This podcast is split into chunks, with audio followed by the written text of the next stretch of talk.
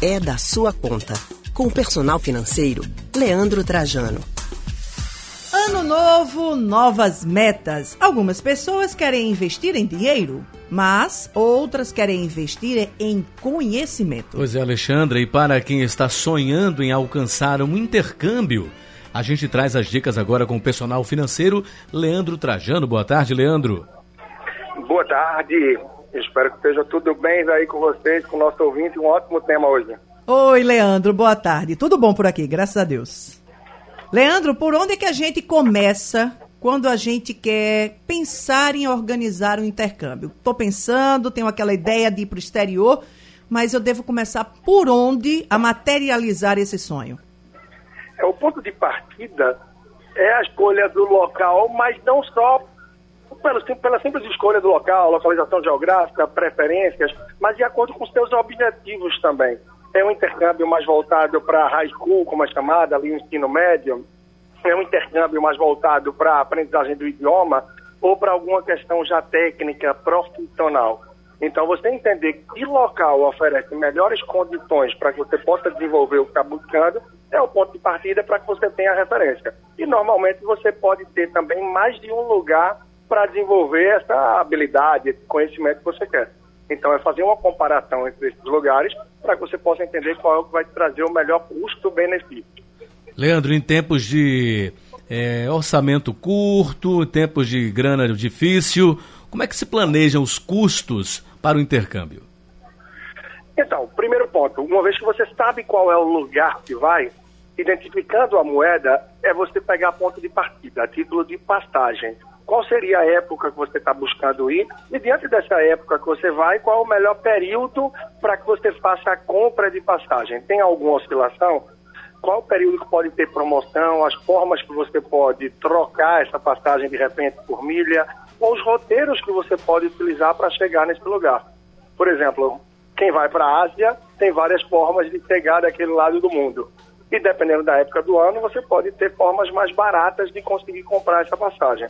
E aí, naturalmente, você listar as demais despesas que vai ter. A título de hospedagem, alimentação, o próprio estudo, o curso que você pretende fazer. E com base nisso, você vai ter uma referência da demanda, do esforço financeiro que vai ser necessário para realizar esse sonho.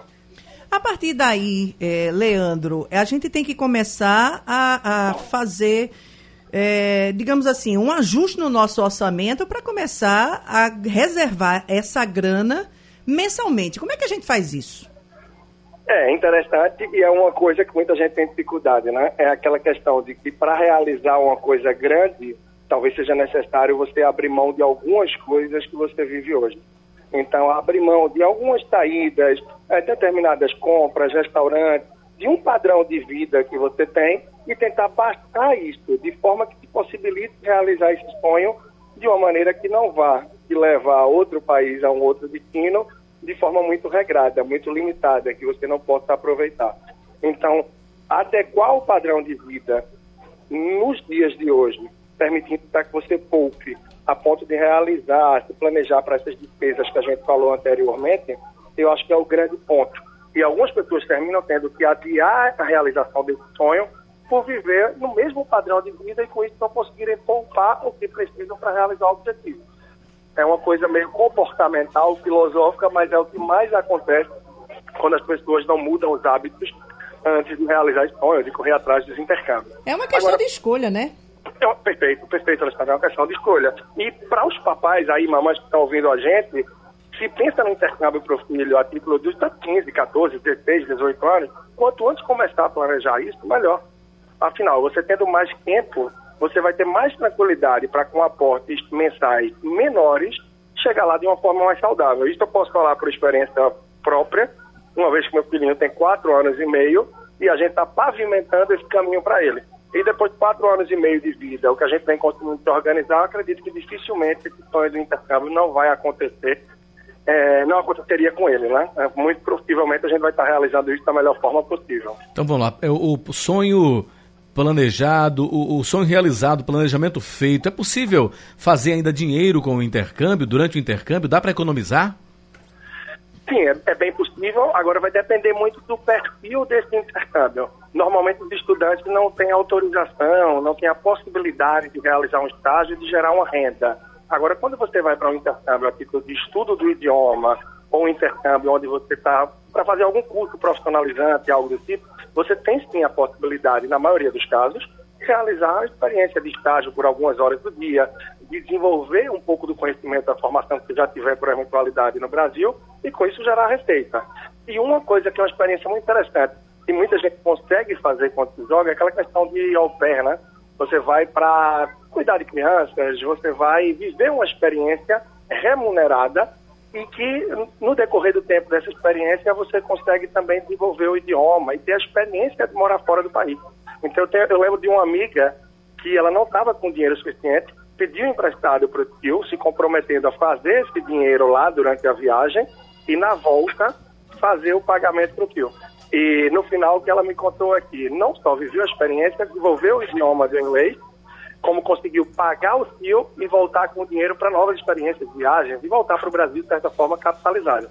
Então, se organizando, pesquisando, se antecipando bem, é bem possível sim. Que bacana, ela deve ser bem organizada, viu? é, é bem organizada, bem organizada e foi muito focada. É, a gente tem que ter um pouco dessa realidade, não é? De que se você está indo com o intuito de intercâmbio, é claro que você tem que dosar Sim. a diversão com o estudo, com o conhecimento. Mas se tiver essa dosagem, se tiver o equilíbrio, vai conseguir viver um pouco de cada experiência e voltar muito mais maduro, pessoalmente, profissionalmente, e aí vem todas as conquistas a seguir, né? Sem dúvida, sem dúvida. Leandro, obrigada mais uma vez pela tua participação aqui em nosso Rádio Livre. Tá bom, sempre à disposição e esse é um tema que é muito rico, né? Para o ouvinte, para quem não sabe, eu tive a experiência de viver em outros oito países fora do Brasil e comecei trabalhando como voluntário no Timor-Leste, na Austrália, e depois fui na minha área de trabalho, na época, administração, em construção civil, para vários outros países também. E aí foram oito anos pelo mundo e muito aprendizado, cruzando com muita gente e vendo muito disso que eu estou partilhando hoje com vocês. Ok, querido. Um abraço para ti. Um abraço e até breve, até a próxima semana. Conversamos com o personal financeiro Leandro Trajano.